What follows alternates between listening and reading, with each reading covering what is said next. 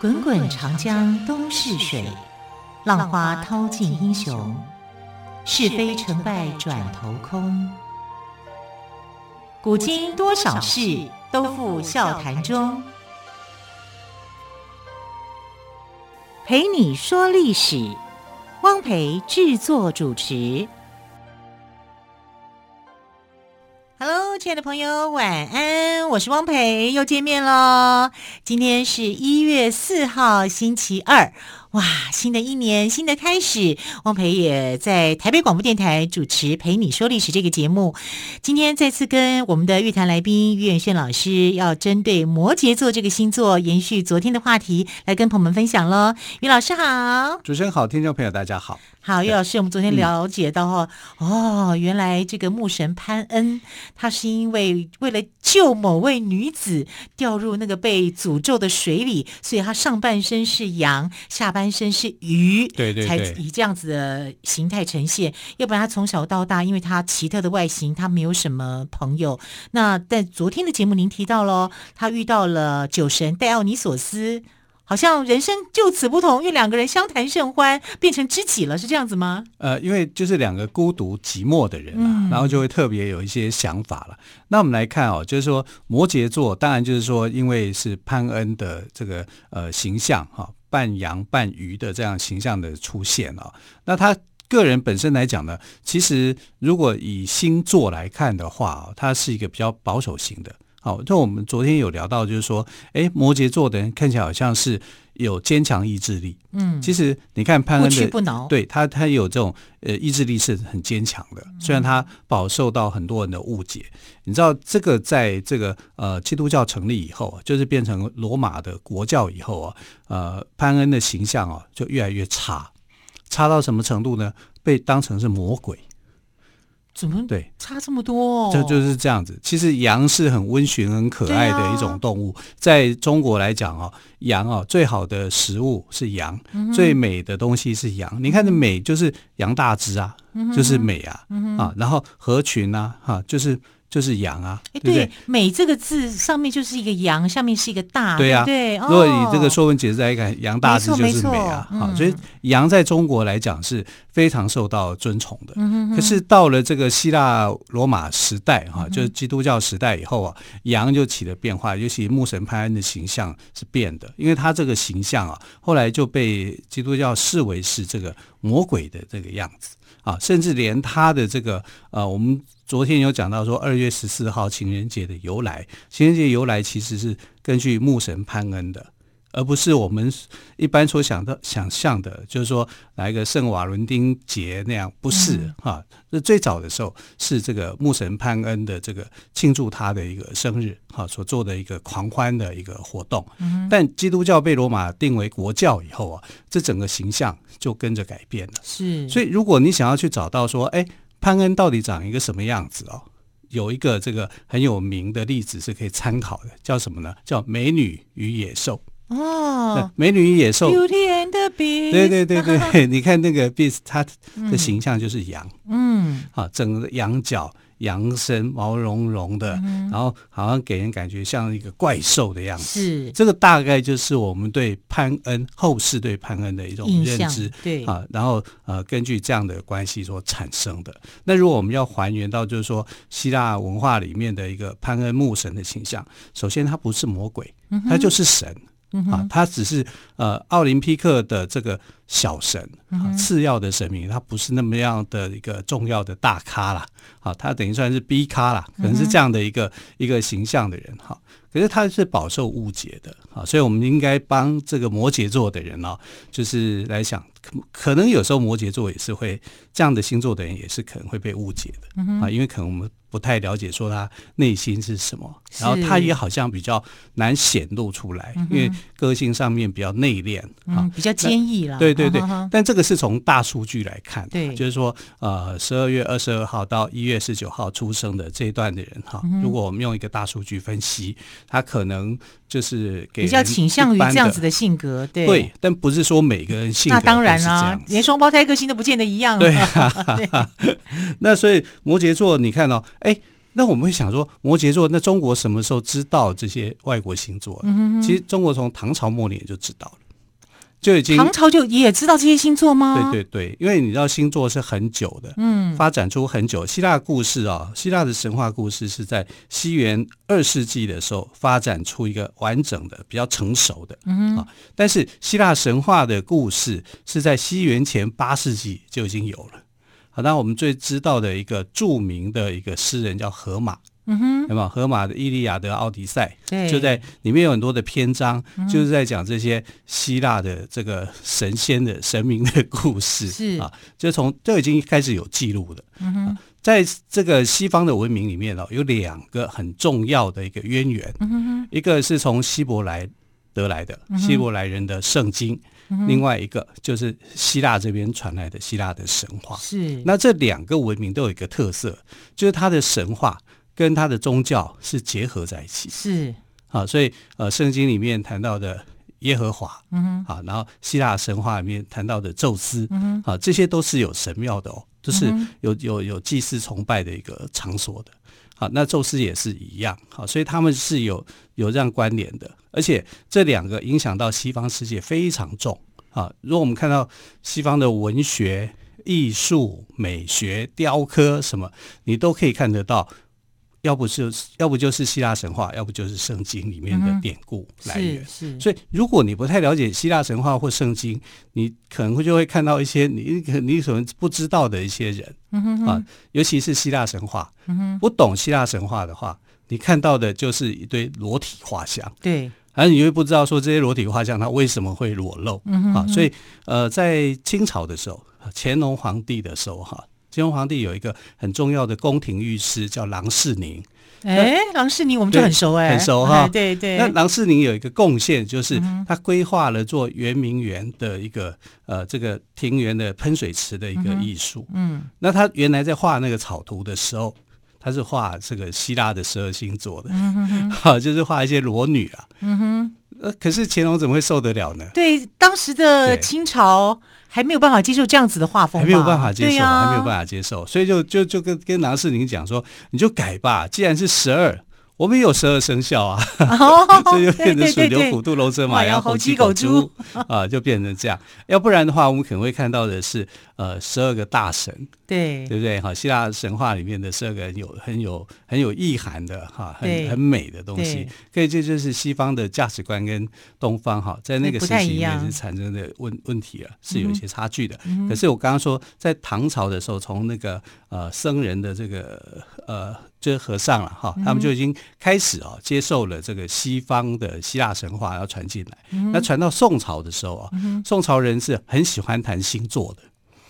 宋朝人喜欢谈星座，很喜欢你，但哎很很难想想象象了，啊对不对？啊，像苏东坡呢，苏东坡在他的《前赤壁赋》里面就写一段话，叫嗯“月出于东东山之上”，啊，然后徘徊于斗牛之间。嗯哎，斗牛是什么意思？斗牛当然是中国的星星座了哈，是星呃，这个牛指的是星宿，这个我们要哦宿就是宿舍的宿宿舍的宿对对，但我们应该破音是要念念念秀哈，好的，徘徊于斗牛斗牛之间哈，就是这在这个那你看这个牛秀，哎呦，念起来好怪啊， 牛嗯牛秀秀好难念啊，对哦，牛的这个秀啊，牛秀这个位置啊，其实就是摩羯座。啊，对，摩羯座，如果我们在往天空一看的话，天文学呃，这个天文馆的人会跟你讲说，哎呀，在冬季的时候你会看到一个大三角啊，这就是这个摩羯座啊，因为星座是由很多星星去组成的，不是只有一颗啊啊，是很多的哈、它的明亮都不一定。但是它会根据它的明亮度来构出一幅图，嗯然后告诉你说这幅图叫这个这个星座叫做什么、嗯啊？这是一种想象了啊，它从希腊神话里面去想象出来的。那摩羯座，我们如果一般啊、呃仰望星空的话，会看到是一个大三角形，嗯啊，那在中国来讲就是要牛秀哈、这个位置啊，苏东坡都有写。那苏东坡为什么会对嗯那我摩就觉得摩羯座比牛秀好听 啊，不好意思，这是我个人不，这浅个见，这个是中国的二十八星宿里面对 对的一对个对排法。啊是但是苏东坡知道摩羯座，嗯，他知道的哦，因为因摩为他羯自己也是摩羯座吗？你说对 了， 我可以来算命了，我哈苏东坡的这个生日哈、啊哈把它换算成为国历的生日啊，啊哈是一月八号生的啊啊，那就是摩羯座啊，所以在我这们个先祝苏东坡生日快 乐，也快了，今天一月四号了，对， 对，所以他会有这个呃摩羯座的一个想法，因为当时的人在星座来讲哈、这是一个很时髦的一个谈话、嗯啊，就是啊我们聊哎西方有什么啊什么，他就会嗯讲摩羯座、然后他讲到摩羯座的时候是说自己很苦命啊啊，但是他说哎这个唐朝的时候谁谁谁比我还更苦命，他也是摩羯座的，所以苏东坡哦，他真的很多让人喜喜欢跟欣赏的诗词，真的，对他真的写的意境都太美了，是也也跟他豁达有关了，也跟他对豁达是有有很大的关关的系，嗯，然后我们看到他在讲摩羯座的时候啊，因为宋朝的人啊非常不喜欢摩羯座，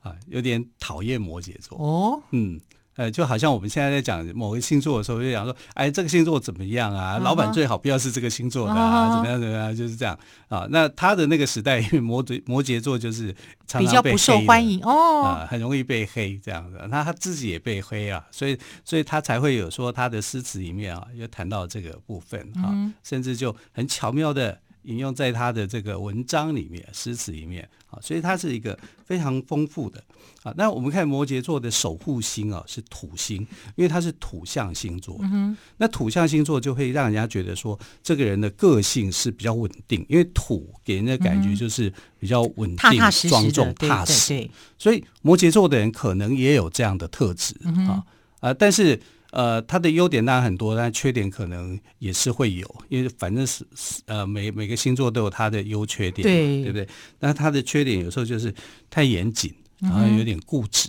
啊，有有有时候会觉得说摩羯座的人好像是这样，但我不敢说每个嗯每一人个都是对这样，对但我只能说摩羯座故事里面的这个呃主角哈、潘恩啊，他是也被黑很久的人，嗯啊，那这个黑啊，呃，跟他的出生长相是很有关联的。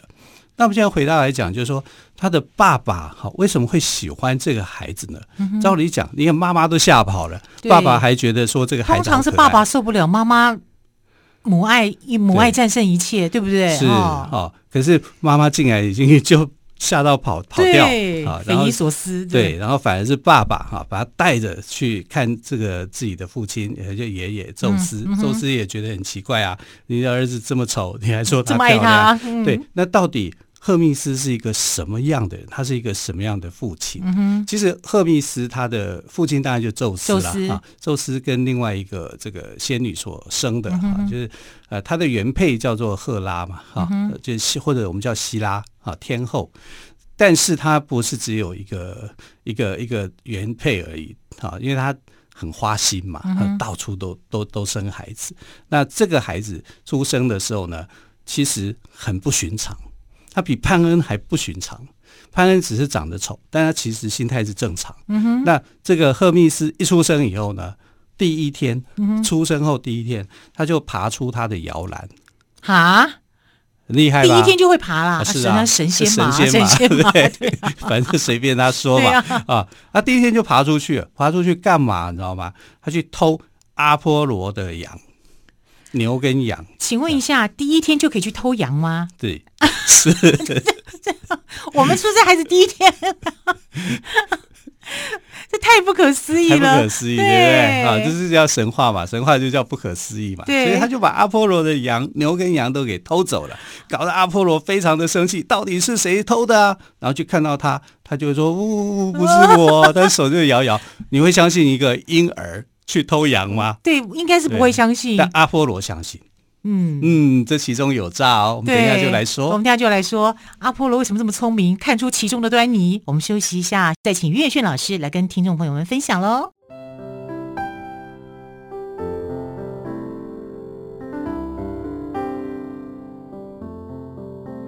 听见台北的声音，拥有颗热情的心，有爱与梦想的电台，台北广播 FM 九三点一。